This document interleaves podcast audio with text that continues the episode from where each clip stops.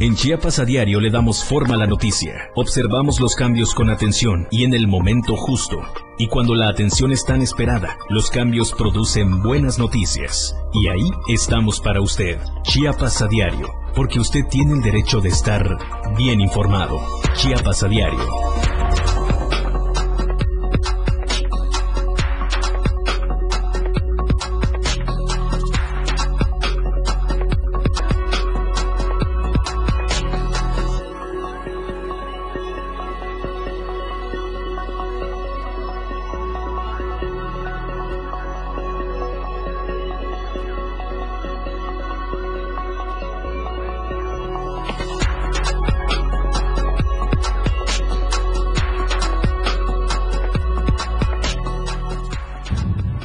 Cayó Dailieni, hijo de Austreberto Herrera, por su probable responsabilidad en el homicidio del ex fiscal indígena Gregorio Pérez Gómez. Normalistas se enfrentan contra policías estatales en el centro de Tuxtla. Los estudiantes se manifestaban por la falta de garantías para el regreso a clases presenciales. Juegan broma policías de Comitán, denuncian presunto embolsado y solo eran hojas secas envueltas con forma de un cuerpo humano. En México, la jefa de gobierno de la Ciudad de México informó que la figura que ocupará el espacio de la glorieta de Colón será la imagen de la señora de Acajac, un homenaje a las mujeres indígenas. Bienvenidos a Chiapas a Diario.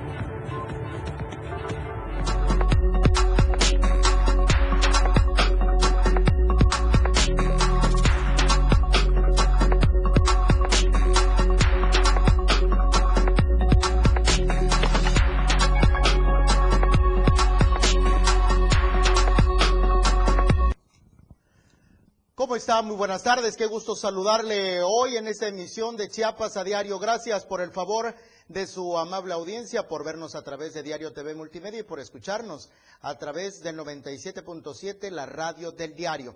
Soy Eric Ordóñez, le agradezco mucho el favor de su amable sintonía y a nombre también de mi compañera Dora García de Alba, titular de este espacio informativo, le invito a que nos acompañe a lo largo de esta eh, hora de información. Transmitimos completamente en vivo desde Tuxtla Gutiérrez, capital de Chiapas, y desde aquí vámonos sin mayor preámbulo. Trascendió, trascendió este día que la Fiscalía General del Estado, a través de la Fiscalía contra Homicidio y Feminicidio, cumplimentó una orden de aprehensión en contra de una persona del sexo masculino por su probable responsabilidad en el delito de homicidio calificado. En agravio de Gregorio Pérez Gómez, el ex fiscal de justicia indígena.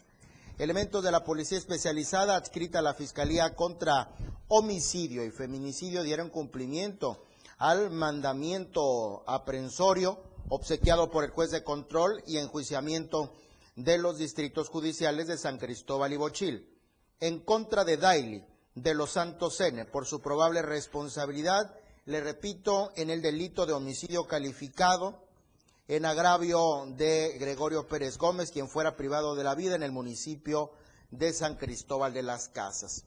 El imputado, quien fue detenido en el ejido La Independencia, municipio de La Concordia, al momento de ser notificado del mandamiento de aprensorio, portaba un arma de fuego de calibre 9 milímetros, la cual intentó accionar en contra de los elementos de la policía especializada.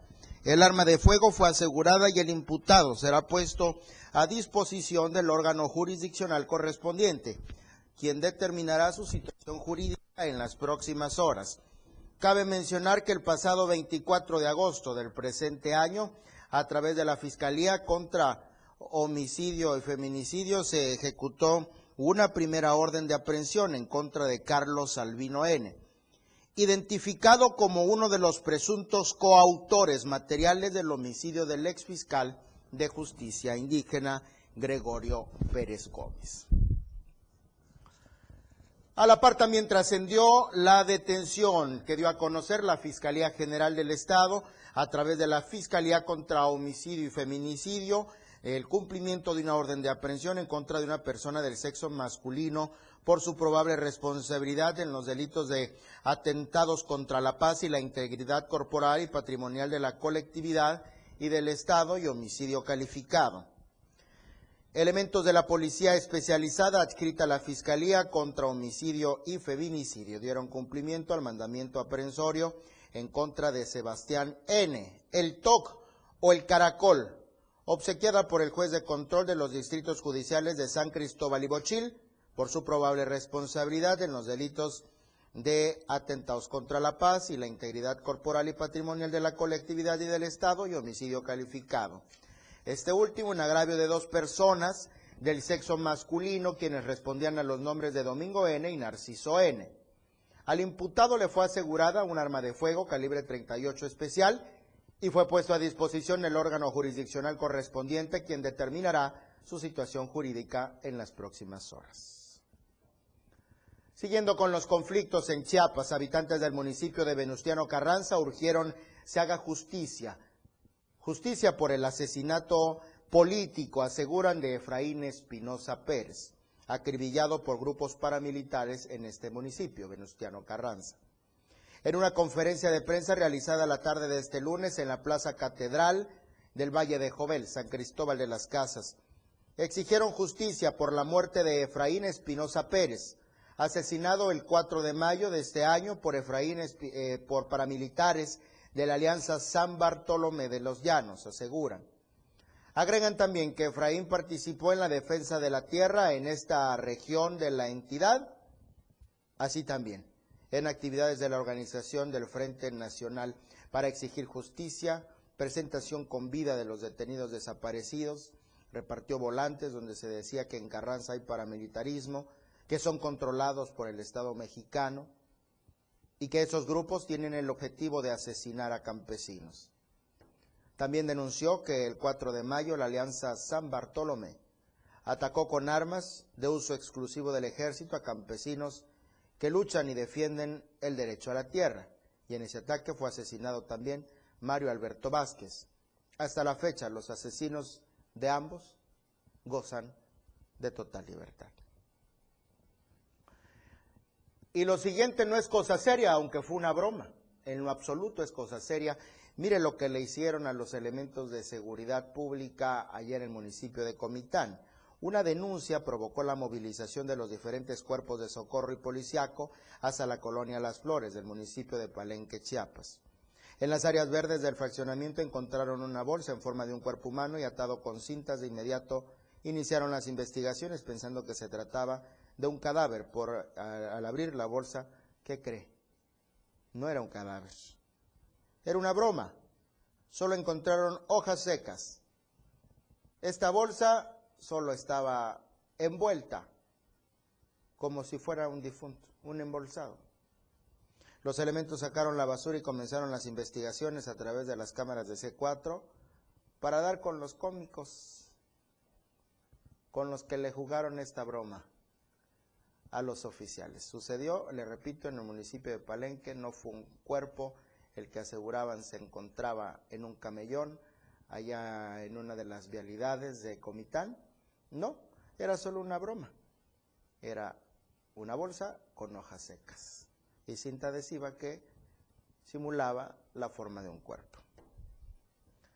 Bueno, vamos con más cosas serias. En San Cristóbal de las Casas, integrantes del Frente Nacional de la Lucha por el socialismo realizaron un mitin político de protesta al cuartel militar ubicado en la prolongación Insurgentes en el barrio de Los Pinos, en San Cristóbal de las Casas. Fue la mañana de este martes. Nos tiene más detalles. Janet Hernández está en el teléfono. Te saludo con gusto. Janet, ¿cómo estás? Adelante. Hola, Eri. Muy buenas tardes. Te saludo de San Cristóbal de las Casas para informarte que integrantes del Frente Nacional de Lucha por el Socialismo, el FNLS, realizaron un mitin político de protesta frente al cuartel militar ubicado en la prolongación insurgente en el barrio Los Pinos eh, de esta ciudad para posteriormente marchar por las principales calles de la ciudad. Los inconformes indicaron que una de sus demandas en la Jornada Nacional de Lucha por Justicia, Verdad y Libertad es la presentación con vida de los detenidos desaparecidos, en específico el de los revolucionarios Edmundo Reyes Amaya y Gabriel Alberto Cruz Sánchez aseguraron que en estos casos está comprobada la participación de elementos del ejército mexicano en el cometido de la desaparición forzada.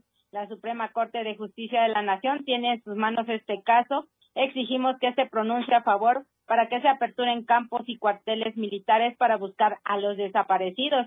Así también exigieron que se investiguen a los altos mandos del ejército quienes tienen responsabilidad en el cometido de este crimen de lesa humanidad, tal como lo indica la resolución jurídica 29 de 2014. Posteriormente, alrededor de 100 personas marcharon por las calles de esta ciudad exigiendo libertad para los presos políticos de esta organización. Hasta aquí el reporte. Muy buenas tardes.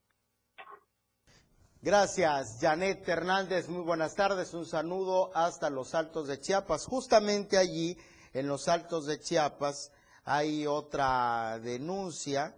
Un grupo de personas encapuchados de Santa Marta, Chenaló, pidieron a las autoridades de los tres niveles de gobierno solución definitiva a las problemáticas que mantienen en el municipio de Aldama. Advirtieron que si no hay solución, para este 12 de octubre podrían provocar alguna desestabilización social, como si nos hiciera falta. A través de un video que hicieron circular en redes sociales aseguraron que los pobladores de Santa Marta ya están cansados, cansados de tantas agresiones de Aldama, aseguran, porque aún siguen los disparos y que todo esto comenzó, recordará usted, desde el año 2016. La comunidad comenzó a solicitar a los 115 campesinos originarios de Aldama sobre la obligación social que se compone de siete puntos y los asambleístas le dieron un plazo de 15 días para poder dar una respuesta a dicha obligación y nunca la aceptaron. La gente de Santa Marta tuvo paciencia tres años, pero los 115 campesinos originarios de Aldama estaban en el pleno territorio de Santa Marta y comenzaron la primera controversia exigen un alto a los ataques armados, armados que a diario se dan. Bien, y antes de que nos vayamos a una de nuestras primeras pausas, quiero compartirle la encuesta de la semana del diario de Chiapas. Y esto, esto que le voy a comentar sobre el tema de la, de la encuesta está muy relacionado con un tema que desató el día de hoy un enfrentamiento entre policías y normalistas. Le tengo los detalles. La mayoría de las escuelas, dice la encuesta del diario de Chiapas, y la mayoría de las escuelas están cerradas por la pandemia. ¿Crees que también bares y cantinas deberían cerrarse? ¿Sí o no? Esta encuesta del diario de Chiapas está vigente a través de el Twitter. Usted puede participar y el día viernes en punto de las 7 de la noche en Chiapas al cierre, mi compañero Efren Meneses le va a dar a conocer los resultados. Y ahora le comparto los ojos del diario de Chiapas, esta vista a través de nuestras cámaras instaladas en los espectaculares del diario de Chiapas, desde donde podemos apreciar justamente en este momento, completamente en vivo, se lo cuento a usted, que nos escucha a través del 97.7, la radio del diario, y usted que nos ve a través de Diario TV Multimedia, pues puede presenciar como luz en las calles de Tuxtla Gutiérrez en este momento. Estamos situados en el área, eh, perdón, en la zona que corresponde al Boulevard Laguitos, comparado con el día de ayer y justamente a esta hora, pues prácticamente luce un tránsito vehicular vacío, tranquilo, fluido Así que tome sus previsiones. Bueno, hoy no hay ni quejas, ni quejas de los transportistas, ¿eh? No hay ningún colectivero ni taxista pasándose la luz roja, porque luego quedan evidenciados a través de las cámaras de vigilancia del diario de Chiapas. Si usted circula por esta vía, le repito, Laguitos aquí en Tuxtla Gutiérrez, pues eh, maneje con precaución. Retiro lo dicho. Ya hay un taxista haciendo de los suyos, avanzándose al paso de cebra, que por cierto no está dibujado, pero bueno, casi casi metiéndose al carril donde los carros ya están circulando. Son las imágenes, las cámaras del diario de Chiapas. Vamos a hacer una pausa, le invito a que siga en sintonía nuestra a través del 97.7, la radio del diario, y que nos siga viendo a través de Diario TV Multimedia. 15 minutos después de las 2 de la tarde, hacemos una pausa y volvemos con más.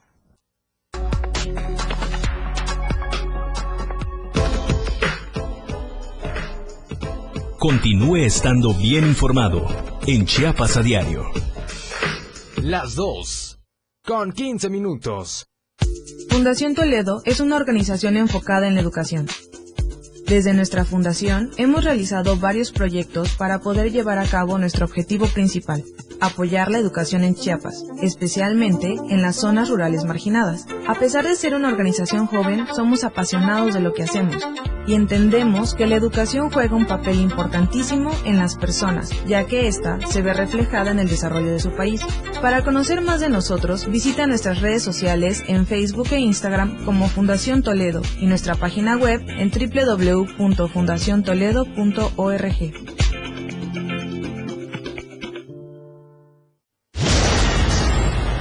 Si bien la transmisión de la radio es invisible, aquí te dejamos ver nuestro concepto. Hola, yo soy Betty Pemo. Y yo, tu amigo el Turi. Te invitamos a turistear. Solo por el 97.7 FM. Suelta el beat. Yo soy Miguel Sengar y esto es Rock Show.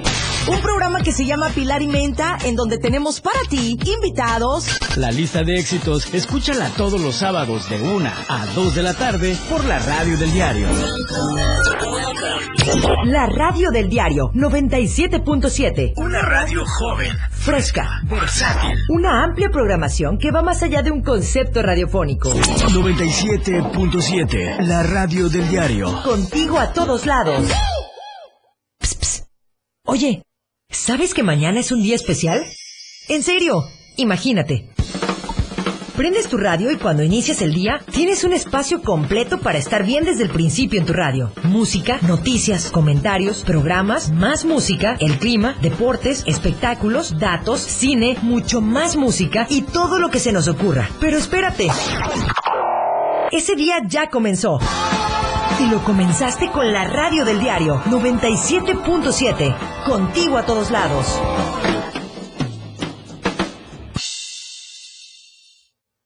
Conoce todo lo que tenemos para ti en la radio del diario a través de tu celular. Escanea en nuestro diario impreso el código QR. Visita nuestra barra de programación y escúchanos desde tu celular. Además de conocer toda la programación de la radio del diario a través de tu celular. Estar informado nunca fue tan fácil, rápido y al alcance de tu mano. La radio del diario 97.7. Contigo a todos lados. Más noticias para usted en Chiapas a diario. De Chiapas a diario son las 2 de la tarde con 18 minutos. Agradezco su sintonía a través del 97.7, la radio del diario, y que nos vea, y usted también que nos escucha a través de la radio de manera simultánea puede vernos a través de Diario TV Multimedia, de todas las plataformas digitales del Diario de Chiapas. Bien, siguiendo con las manifestaciones que se han registrado a lo largo de esta esta semana que apenas inicia, por cierto. En Chiapas le comparto que transportistas concesionarios se concentraron ayer por la mañana sobre el tramo carretero Comitán-La Trinitaria para salir a La Habana para protestar contra el pirataje. El recorrido fue por el Boulevard Belisario Domínguez hasta llegar a la calle central, dando vuelta por el Hotel Internacional hasta llegar al Hotel Lagos de Montebello y allí rompieron filas. Una de las peticiones es que el gobierno de Chiapas implemente un operativo contra el transporte ilegal.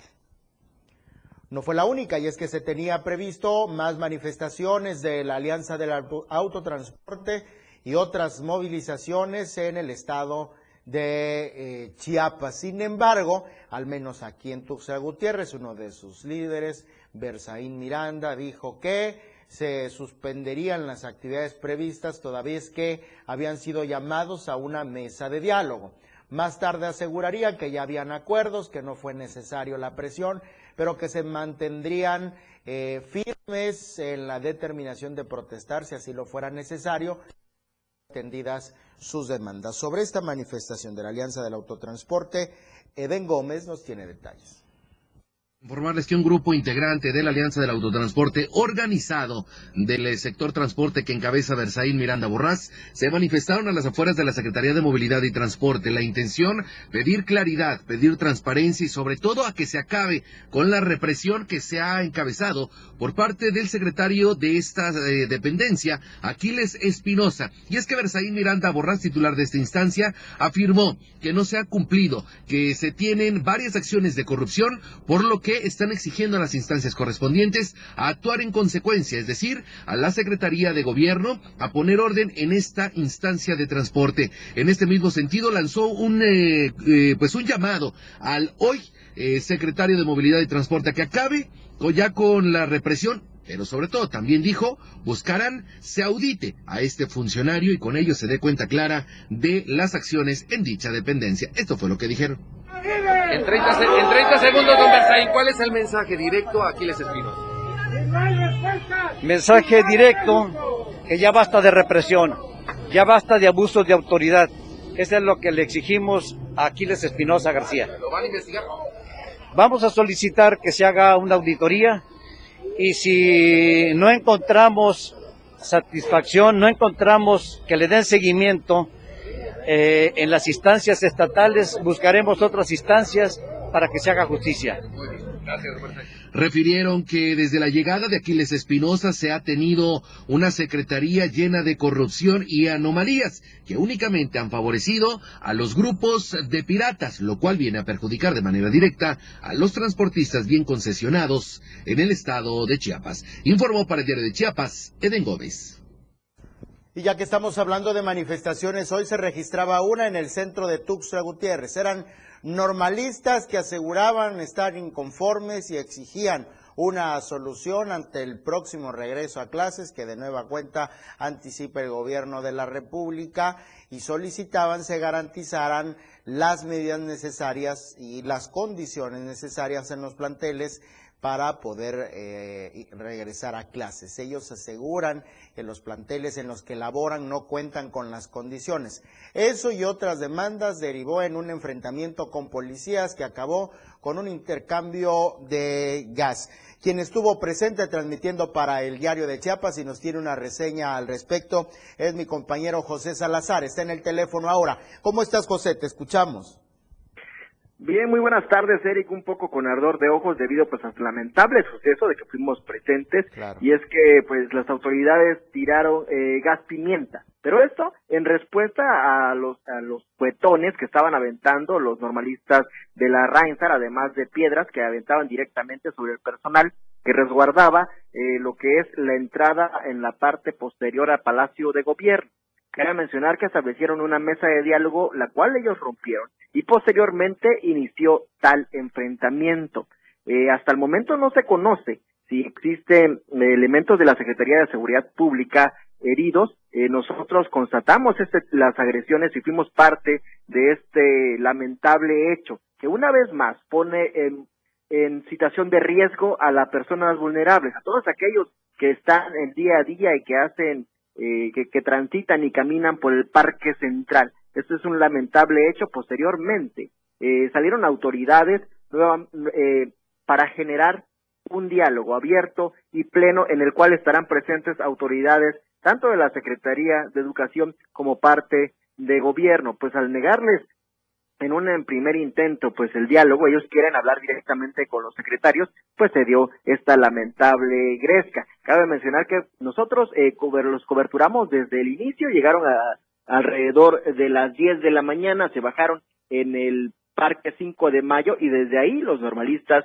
iniciaron eh, su recorrido. Eh, llegaron eh, de manera pacífica, se plantaron en el Palacio de Gobierno y bueno, posteriormente se dio este lamentable suceso. Hasta el momento, Eric, ellos están eh, en la parte de la iglesia de San Marcos. El personal de la Secretaría de Seguridad Pública está en la segunda eh, poniente. Ahí están ellos esperando a que terminen las negociaciones de este lamentable hecho del cual fuimos testigos y transmitimos en vivo para el diario de Chiapas. Gracias, José Salazar, por tu reporte. Así los ánimos en el centro de Tuxtla Gutiérrez. Varios compañeros reporteros que se encontraban justamente en el centro de Tuxtla Gutiérrez cubrieron este tema, este enfrentamiento entre policías estatales y normalistas. Después llegaría llegarían, como bien lo dice José Salazar, representantes de la Secretaría de General de Gobierno para ofrecer una eh, mesa de diálogo. Mire, nuestra función es informar, no tomar partido. Y sí puedo compartirles algunas eh, experiencias al respecto de esto. Y créame que el punto en donde se cuestiona el actuar de los normalistas es en el momento en el que están frente a las autoridades. Esto quedó registrado. No se ven claras, no se definen cuáles son sus razones para manifestarse. No está claro.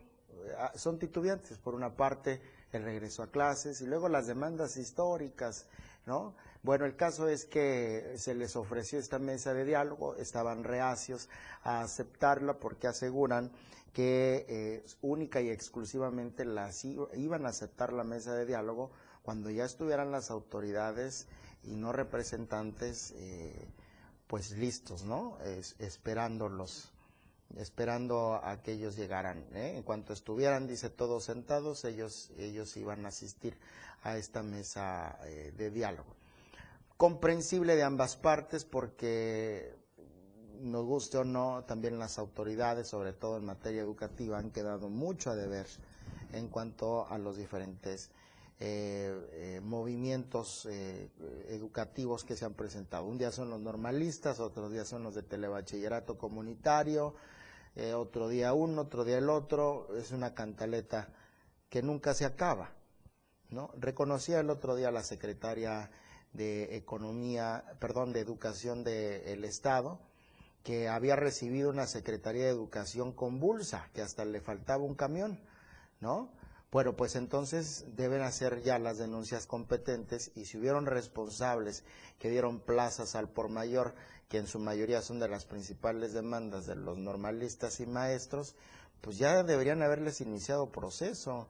El punto es que no hay ni solución para uno, ni represión para los que realmente cometieron alguna falta. Bueno, el cuento de nunca acabar. En otros temas, la efectiva coordinación de instancias de seguridad y procuración de justicia de los tres órdenes de gobierno ha colocado al estado de Chiapas con la menor tasa de víctimas de delitos por cada 100.000 habitantes en el país. Esto lo confirma la octava edición de la Escuela Nacional de Victimización y Percepción sobre Seguridad Pública del Instituto Nacional de Geografía y Estadística, destacó el fiscal general del Estado, Laf Gómez Hernández. El encargado de la Procuración de Justicia en la entidad subrayó que de acuerdo al ENVIPE, publicada el pasado 27 de septiembre del presente año, se estima una tasa de delitos de 30.601 por cada 100.000 habitantes eh, a nivel nacional, en tanto que en Chiapas la tasa estimada fue de 15.689, ocupando el primer lugar con menor índice de delitos en el país. Gómez Hernández dijo que la encuesta estimó que a nivel nacional el 28.4% de los hogares tiene al menos una víctima del delito, en tanto que en Chiapas el porcentaje estimado fue de 17%, ocupando el primer lugar con menor porcentaje de hogares victimizados a nivel nacional. En contraparte, un trabajador de una empresa que había acudido al banco para depositar una cuantiosa cantidad de dinero fue atracado a las afueras de la sucursal bancaria en un hecho ocurrido la tarde de este lunes. De acuerdo con la víctima, este se encontraba formando a las afueras del Banco Banamex, ubicado en la calle Central, entre Avenida Central y Primera Sur de esta ciudad, cuando un sujeto armado se le acercó para amagarlo, robándole el dinero que llevaba. Informes de las autoridades detallaron que la víctima es trabajador de la empresa Albasur y que estaba por depositar la cantidad de 226 mil pesos en efectivo cuando fue asaltado. Los reportes detallaron que el ladrón viajaba a bordo de una motocicleta color blanca y que aprovechó el momento en que la calle central estaba cerrada porque descargaban material a unos metros del banco para poder llegar hasta la víctima y apuntarle con su arma, para de allí huir con rumbo desconocido. Las autoridades de seguridad fueron informadas sobre este atraco, por lo que desplegaron un operativo por toda la zona sin encontrar rastro alguno del asaltante así que se prevé que la víctima pueda presentar su denuncia formal ante las autoridades correspondientes a fin de dar inicio con una carpeta de investigación y se pueda dar con el responsable de este atraco. 200 mil pesos ayer en el municipio Yocosocuautla fue lo que le robaron a este empleado de una empresa. Nos dieron las 2 de la tarde con 30 minutos. Usted escucha Chiapas a diario a través de 97.7, la radio del diario. Nos vemos justo ahora, en este momento, a través de Diario TV Multimedia, en las plataformas digitales del Diario de Chiapas. Hacemos una pausa, volvemos con más. La noticia regresa después del corte. 97.7 La radio del diario. Más música en tu radio. Lanzando nuestra señal desde la torre digital del diario de Chiapas. Libramiento Surponiente 1999. 97.7 Desde Tuxtla Gutiérrez, Chiapas, México. XHGTC, la radio del diario. Contacto directo 961-612-2860. Cabina 961-612-2860. Escúchanos también en línea. www.diariodechiapas.com Diagonal Radio. 97.7. La radio del diario. Más música en tu radio. Las 2. Con 31 minutos.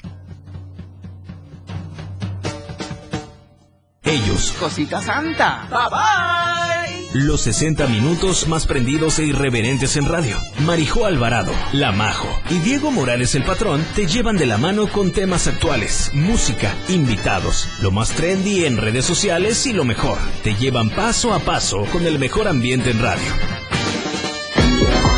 Después de todo, con la Majo y el Patrón, de lunes a viernes de 6 a 7 de la noche, por la radio del diario 97.7, El Patrón y la Majo, contigo a todos lados. Ahora la radio tiene una nueva frecuencia. 97.7. Hoy la radio es la radio del diario. Contigo a todos lados. Tuxtla Gutiérrez, el movimiento por las calles comienza. ¡Ay, mi camión! Y la gente busca la ruta más cómoda para llegar a su destino. ¡Bajan! ¡Baja, chofer! Y esa ruta está aquí. La radio del diario. Tenemos todo lo que quieres escuchar. Noticias, amplio contenido en programas. Todo lo que quieres escuchar. 97.7. La radio del diario. Contigo a todos lados.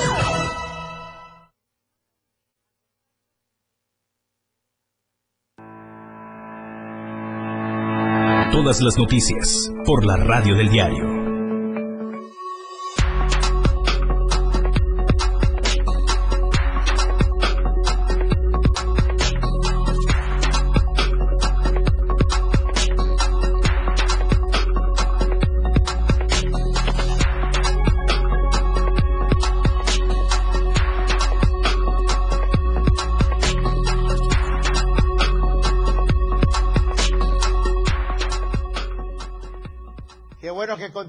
Nosotros en esta emisión de Chiapas a diario, este martes 12 de octubre, 2 de la tarde con 33 minutos. Oiga, em, lo siguiente no es cosa menor, habría que analizar muy bien esta información y lo más importante que las autoridades eh, correspondientes pues tomen cartas en el asunto porque podría resultar en una intromisión norteamericana eh, con un pretexto que se nos hará muy familiar aquí en México. El gobierno de Estados Unidos emitió una alerta e investiga, escuche, y busca a ciudadanos musulmanes que han pasado o están en México. Bueno, esta situación le cuento, yo creo que pasan de noche, están dormidos, porque desde hace uno o dos años en el aeropuerto internacional Ángel Albino Corso se ven eh, ciudadanos de apariencia musulmana que viajan eh, generalmente en los vuelos de muy temprano.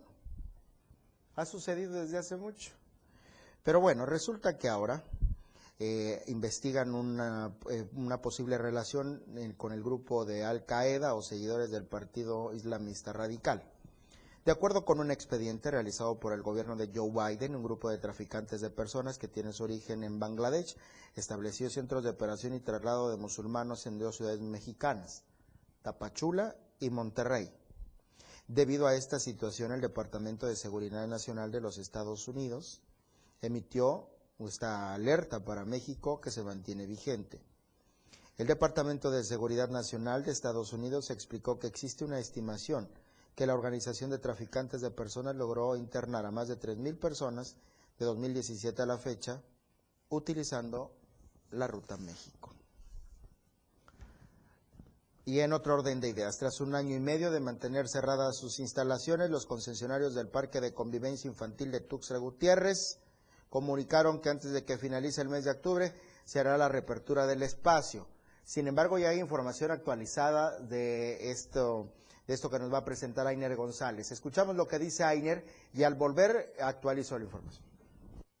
Tras un año y medio de mantener cerradas sus instalaciones, concesionarios del Parque Convivencia Infantil de Tuxtla Gutiérrez y la Secretaría General del Ayuntamiento Capitalino comunicaron que antes de que finalice el mes de octubre se hará la reapertura de este espacio. Elena Rita Fausto Calderón, secretaria de la Unión de Concesionarios de Convivencia Infantil de Tuxtla Gutiérrez, dio a conocer que tras 18 meses de mantenerse pausadas las actividades comerciales y recreativas en el parque, las y los trabajadores, junto con la secretaria general del ayuntamiento, Carla Burguete Torrestiana, acordaron realizar un recorrido para ir avanzando en el tema de la reapertura del espacio. Ante la urgencia de trabajar y generar ingresos, la concesionaria adelantó que las y los trabajadores de convivencia infantil propusieron al ayuntamiento la reapertura de actividades para el martes 19 de octubre. Por su parte, la secretaria general del ayuntamiento explicó que el municipio acordó una mesa de diálogo y trabajo abierto con las y los concesionarios para analizar cada uno de los temas respecto a la reapertura de convivencia, donde se llevan las propuestas de los trabajadores para que se abra antes de que termine el mes de octubre. Lo anterior subrayó que se vincula a la propuesta del ayuntamiento, a la de reabrir el espacio, pero teniendo las condiciones óptimas para que se puedan echar a andar nuevamente las actividades en este espacio. Cabe recordar que durante la noche del domingo 10 de octubre, concesionarios denunciaron el desmantelamiento de establecimientos de convivencia, así como atropellos por parte de Miguel Ángel Zárate Izquierdo, secretario de Desarrollo Social y Educación del Ayuntamiento, quien durante el operativo de desmantelamiento trató de arrollar a los protestantes cuando circulaba al interior de este espacio, además de encontrarse en estado de ebriedad. Tras estos hechos, la secretaria general del ayuntamiento informó que Zárate Izquierdo fue cesado de la Secretaría de Desarrollo Social y Educación del Ayuntamiento por su comportamiento, por lo que la brevedad comunicarán qué persona desempeñará este nuevo cargo público. Para Diario de Chiapas, Ainer González. Pues mire, ya hay fecha. Hace apenas unos minutos se confirmó esta situación. Desde el pasado domingo inició pues este interés, ahora sí, el ayuntamiento de Tuxtla Gutiérrez por atender el tema de convivencia, que parecía más que nada un capricho, porque con el pretexto de que era un parque infantil permanecía cerrado. ¿eh? por la pandemia para evitar contagios. Digo, pues aquí ya está de todo abierto y si algo de algo se ha jactado Chiapas es de las semanas, de los meses que lleva en verde en el semáforo de riesgo epidemiológico. Entonces, eh, pues resultaba increíble que convivencia infantil pues no se pudiera abrir aún con restricciones, en absoluto no se puede abrir. Luego se da este altercado con este funcionario que se suponía, a decir de los locatarios, era el encargado pues de este supuesto desalojo ilegal y que de noche, como vi ladrones, estaba encabezando el ayuntamiento de Tuxtla Gutiérrez. El sujeto entró con su vehículo, al verse acorralado, les echó el carro y ahí en convivencia, si usted conoce convivencia infantil en Tuxtla Gutiérrez, haga de cuenta que se fue en el pasillo que está entre la avioneta y el teatro y se fue hasta las oficinas de la Secretaría de Desarrollo Económico, me parece que se llama, que se encuentra ahí en Convivencia, que Convivencia pues ya parece más una oficina de gobierno que un parque infantil. Y eh, ahí se internó, dejó su carro prendido, se encerró al interior de esta dependencia, este individuo hasta ese momento no identificado, y pernoctó ahí, pues ahí pasó la noche. El carro prendido, insisto, y al interior, que era lo que demandaban, los eh, concesionarios de convivencia infantil al interior bebidas alcohólicas. Digo, eso es lo que es. No lo estamos acusando de nada, pero eso es lo que se vio, eso es lo que se vivió. Al otro día le fue a dar los buenos días, le cantó las mañanitas a este funcionario que después fue identificado, la secretaria eh, del ayuntamiento de Tuxtla Gutiérrez, y pues ella prácticamente lo acompañó a la salida. Eh, escoltado por policías, no en aparente detención y, o aseguramiento, ¿no? pero insisto, es, una manera tan, tan burda de actuar de las autoridades municipales, porque dejaron que este sujeto, sea quien sea, pasara la noche ahí rodeado de policías que lo que no permitían es que los concesionarios, y qué bueno que no lo hicieron, ¿eh? que los concesionarios entraran a las instalaciones y bueno, se diera otro conato de violencia. Afortunadamente no pasó, fueron prudentes, han sido prudentes, tolerantes, han aguantado eh, los embates del ayuntamiento, los concesionarios de convivencia infantil. Y bueno, este sujeto ahí pasó la noche, ya que se levantó, bueno, dicen que iba en estado de ebriedad, bueno, seguramente ya con resaca, salió a la mañana siguiente. Y bueno, el caso es que convivencia infantil se abre a partir del 23 de octubre aquí en Tuxtla Gutiérrez, Chiapas. Y que le echen una manita de gato también. Y bueno, em, en otro orden de ideas, una olla globular fue hallada durante la construcción de la Universidad Benito Juárez. Es en el municipio de Chilón. Así lo dio a conocer Juan Yadium Angulo, arqueólogo del Instituto Nacional de Antropología e Historia, quien destacó que se descubrió tapando otra olla cilíndrica de 60 por 50 en el año 2020. El hallazgo fue en el Centro Dulce, donde se construyen 10 edificios de la Universidad Benito Juárez y se realizaron excavaciones profundas al encontrar eh, nada, continuaron con la obra. Cuando estaban por concluir los trabajos en la punta del cerro, colocaron una instalación eléctrica y fue ahí donde se localizó una gran vasija, señaló un Angulo. En ese sentido, el arqueólogo mencionó em, que a partir del hallazgo, la universidad dio aviso al Instituto Nacional de Antropología e Historia a través del Centro INA Chiapas para ser comisionado y rescatar las piezas que ahora se encuentran resguardadas en la Universidad Benito Juárez. Fuimos comisionados, dice, para ir al lugar donde se encontraba esta maravillosa olla globular. Es una tumba en la nada, no hay la menor evidencia afuera ni un lugar próximo que hablara de la posibilidad de encontrar esta tumba. Dice que tiene sentido maravilloso porque eh, el señor que está enterrado se ve que fue sentado como se sentaban, dice, los señores en el poder en la vasija y él tenía como misión delimitar el inframundo, el espacio que ya pertenecía al señorío de Chilón que debe estar donde está el convento de Chilón, completamente en línea recta con el movimiento solar, con esa tumba. La tumba donde se encontró la vasija, comentó el investigador, es como un faro en el inframundo, el cual marcaba los límites del espacio sagrado de Chilón, de lo que era el territorio del mal, donde las fuerzas eran incontrolables. Señaló que los restos encontrados en las ollas eran un chamán que estaba cuidando el territorio para defender a su pueblo además de tener una edad avanzada porque las muelas ya las había perdido, dice, y el cuerpo se había reemplazado, se había reemplazado los capilares. Por lo que respecta a este personaje, tenía mutilación dental, es decir, le habían hecho incrustaciones de tira en los dientes y también otros dientes limitados en forma de tiburón.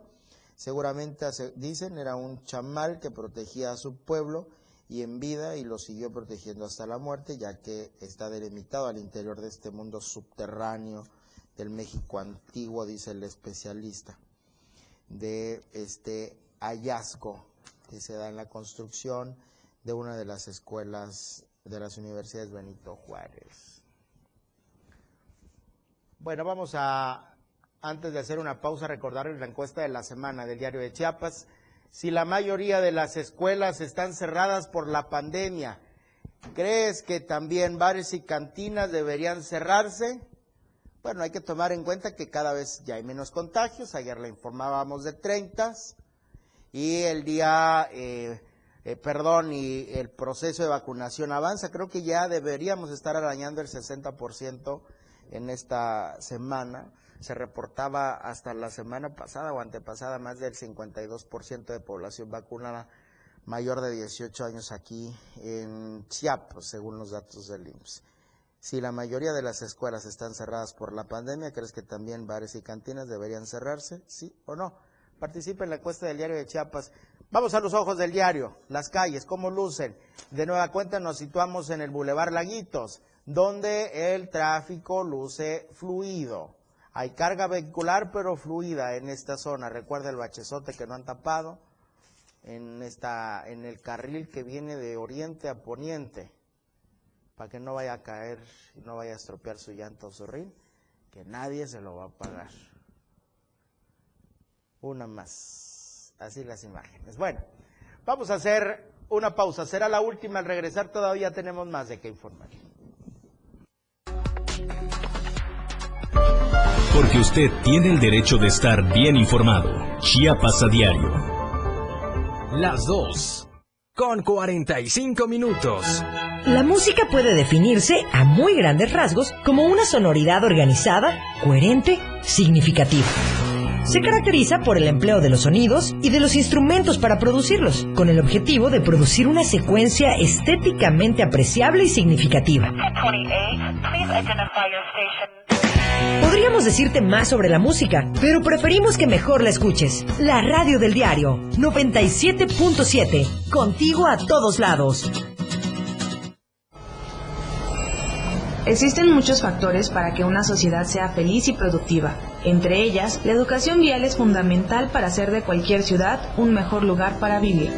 Cuando los agentes de tránsito dirijan la circulación, lo harán desde un lugar fácilmente visible a base de posiciones y ademanes, además combinados con toques reglamentarios de silbato. El significado de estas posiciones, ademanes y toques de silbato es el siguiente: alto, siga, preventiva y alto general. El alto cuando el frente o la espalda del agente estén hacia los vehículos de alguna vía. En este caso, los conductores deberán detener la marcha en la línea de alto marcada sobre el pavimento.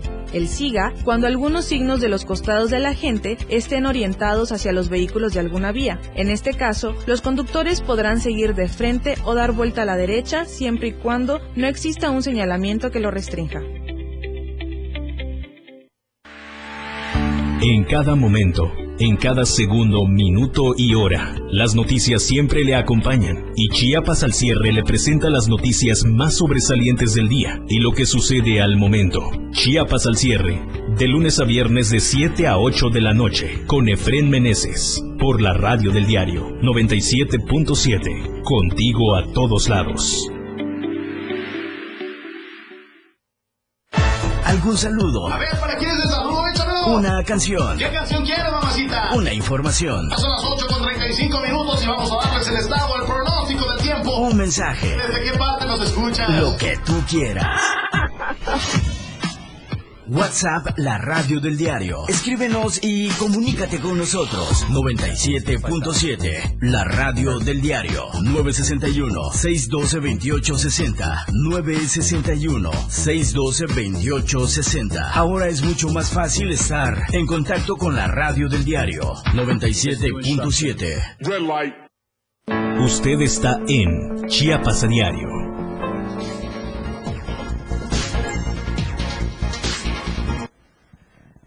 Qué bueno que continúa con nosotros en esta emisión de Chiapas a Diario. Dos temas importantes tenemos que tomar eh, al respecto del ámbito nacional, Emilio Lozoya y la impunidad con la que disfruta de los buenos lugares en la Ciudad de México. Y por otra parte, recordará que a nivel nacional trascendió el retiro del monumento en honor a Cristóbal Colón en la Ciudad de México. Pues bueno, ya habrá quien lo sustituya, un homenaje a las mujeres indígenas. Los detalles con nuestro corresponsal en la Ciudad de México, Luis Carlos Silva. ¿Cómo te encuentras, Luis? Adelante. Con el placer de saludarte, Eric, amigos del auditorio. Gracias y muy buenas tardes. Efectivamente, si de privilegios podemos hablar, hay un personaje en la política mexicana que se pasea como Juan por su casa sin que nadie lo moleste. Estamos hablando de Emilio Lozoya Austin, quien dirigía Petróleos Mexicanos en el sexenio de Enrique Peña Nieto. Este personaje de la política mexicana y que era pues afamado en esos tiempos del priismo y que llevó las riendas de la paraestatal más importante de nuestro país en el tiempo que te comento, pues tuvo a mal y no a bien señalar algunas imprecisiones y sobre todo corruptelas y corrupción directamente en el gobierno de Enrique, de su mismo jefe que fue Enrique Peña Nieto. Por esta situación y por el tema Obedrech fue señalado también en el, con el sentido de ser el principal testigo que, daba información muy importante en el caso de Penex, en el caso de eh, Obedrech y de esos sobornos que habrían recibido varios, varios políticos por el orden de los 10 millones de dólares. Sin embargo, Eric Auditorio, este personaje no cuenta con un arraigo, no va a estar arraigado, no tiene esa figura jurídica que existe en la justicia mexicana, debido a que la misma autoridad, la Fiscalía General de la República, que lo reclamó y lo extraditó a México, no considera prudente este, este evento, este escenario. ¿Por qué? porque según ellos no puede evadirse de la acción de la justicia porque cuenta con un brazalete. Este brazalete electrónico es el que manda señales a la misma fiscalía para conocer en tiempo y forma su ubicación. Sin embargo, cabe destacar que a pesar de que existen varias imputaciones en su contra, según la misma fiscalía, será el próximo 3 de noviembre cuando se presente a declarar, lo dudamos también, porque si a final de cuentas él puede pasearse como Juan por su casa, cenar en los mejores restaurantes de Lomas Virreyes de la Ciudad de México, sin que nada ni nadie le moleste, y bueno, no, no, no es otro, no, es otra figura más que de la impunidad, al estilo de la cuarta transformación. Como tú bien lo señalas, hoy se cumple un aniversario más de la llegada de Cristóbal Colón a las Indias o en su oportunidad a América, así como aquel 12 de octubre de 1492. Y bueno, hoy el gobierno de la Ciudad de México señala que se quitará esta imagen de Cristóbal Colón en el Paseo de la Reforma y se colocará el de una mujer indígena mexicana. Esto para recordar que también somos de una eh, de un linaje muy importante y que estamos festejando un aniversario más de la llegada de Cristóbal Colón desde la madre patria hacia, no, hacia nuestro continente. Hay que recordar también, dice el gobierno de la Ciudad de México, que encabeza Claudia Sheinbaum, que este es un homenaje muy importante a las, a las mujeres mexicanas indígenas, aquellas que desafortunadamente en muchos lugares no tienen voz ni tampoco voto. Eric, te mando un abrazo. Hasta fin mi reporte y como siempre que pases, una excelente tarde. Gracias Luis Carlos Silva por tu reporte. Un saludo hasta la Ciudad de México. De vuelta a Chiapas, a Tuxtla Gutiérrez, a la torre digital del diario de Chiapas. Otro Luis, Luis Gordillo y la información de Arte Show. ¿Qué tal amigas, amigos? Muy buenas tardes. Ahora, eh, pues con una noticia muy importante porque viene a la ciudad de Tuxtla Gutiérrez el vigésimo quinto tour de cine francés. Así que a todos los que les guste el buen cine, el cine francés, eh, pues vamos a conocer cómo viene este tour que viene las próximas dos semanas. Entonces vamos a ver eh, esta invitación que tenemos de eh, los 25 años ya de este tour de cine francés, que aquí en Tuxtla Gutiérrez arranca el próximo jueves 14 de octubre y estará eh, del 14 al 20 en este conjunto de salas que están en la plaza que conocemos como la Plaza Poliforum, ahí cerca de la Diana, y también del 14, pero hasta el 27, ahí va a estar un poquito más eh, prolongado, en los, en, los cines, en las salas que están dentro de la Plaza las Américas, ahí en la plaza que conocemos como eh, Plaza del Sol, muchos todavía, así que del 14 al 20 y del 14 al 27. Entonces vamos a ver, tenemos el primer cinebono, que es eh, una invitación de para ver cuatro películas. Por ejemplo, aquí vemos eh, la primera. Esta película eh, se llama, en español ha sido presentada como Adiós Idiotas. Es una comedia. Y eh, bueno, habla sobre una peluquera, Sustrapet, que está gravemente enferma. Intenta encontrar a un hijo que ella tuvo que abandonar cuando tenía 15 años de edad. Y ahora va a contar con la ayuda de dos personas. Un informático que es Jean Baptiste Cuchas y un hombre en crisis, a punto del suicidio, y además de Serge Blin, un archivero ciego. Esta es una comedia, Adiós Idiotas, es una de las, de las siete películas que van a ser presentadas en este tour, el vigésimo quinto tour. Esta es la primera, vamos por, con la siguiente. Esta se llama La Caja Negra y este es un thriller para los amantes del género. Arthur Seligman parece haber tenido un accidente, pero se pregunta si en realidad atropelló a aquel niño o no lo hizo. Mientras las imágenes bombardean su cerebro y los sonidos, las voces, las palabras sin sentido, no lo dejan descansar. Arthur se pregunta qué hacía él en Cherburgo si vive en París. Al despertar de un coma, la enfermera Isabel le dice que mientras él estaba delirando, ella escribió todo lo que él decía. Entonces le da el libro de notas y Arthur empieza a investigarse a sí mismo. Esta es La Caja Negra, un thriller de eh, el vigésimo quinto tour de cine francés. Vamos con la siguiente y, y, en esta ocasión tenemos en la oferta del vigésimo quinto tour de cine francés esta película que se llama El hombre del sótano y que también es un thriller. Simone y Hélène deciden vender la bodega que tienen en el sótano de su edificio. Eh, pero bueno, el señor Fonsic, un hombre de apariencia común y corriente, eh, se las compra. La situación se complica cuando este hombre se muda a vivir al sótano y lo convierte ya en su residencia permanente. La pareja intenta desesperadamente cancelar esta venta, pero no tienen éxito. El señor Fonsic, quien poco a poco va revelando su turbio pasado, se convierte en una amenaza al hacerse amigo de la hija adolescente de la pareja, el hombre del sótano. Esta es otra oferta de el vigésimo quinto tour de cine francés. Y luego vamos con Mandíbulas. Mandíbulas es obviamente una comedia, está en el terreno de la fantasía, porque bueno, Jingab y Manu, que son dos amigos no muy inteligentes, se encuentran con una mosca gigante, viva eh, y atrapada en el maletero de un coche. Entonces ellos deciden entrenarla para ganar dinero con ella. Eh, una de las críticas dice que combina humor fino y situaciones absurdas que se enlazan con total naturalidad. Diálogos delirantes, silencios desternillantes y gritos involuntarios se envuelven en una historia que brilla y se hace grande. Eh, vamos con Delicious, eh, y aquí en Delicious este es un drama que está ubicado en Francia en 1798, poco antes de la Revolución. Con la ayuda de una joven sorprendente, un chef que ha sido despedido por su amo encuentra la fuerza para liberarse de su puesto de sirviente y abre el primer restaurante. Esto es Delicious. Y vamos con Mientras esté vivo. Esta película es un drama. Un hombre condenado a morir demasiado joven por una enfermedad. El sufrimiento de una madre ante lo inaceptable. La dedicación de un médico y una enfermera para acompañarlos en ese camino imposible y guiarlos hacia la aceptación. Un año, cuatro estaciones para bailar con la enfermedad, para domesticarla y para entender lo que significa morir mientras se está vivo. Un drama esperanzador con excelentes actuaciones. Esto es mientras esté vivo. Y vamos con la última que son eh, fantasías. Esta es una comedia, seis parejas explosivas dispuestas a dar rienda suelta a sus fantasías más íntimas. Desde los juegos de rol, la abstinencia, pasando por el exhibicionismo, una comedia con un reparto de primer nivel que examina nuestra libertad de amar como pocas veces se ha visto en el cine. ¿Y tú, hasta dónde eres capaz de llegar para probar los límites del deseo? Esta es la oferta que tiene el vigésimo quinto eh, Tour de Cine Francés.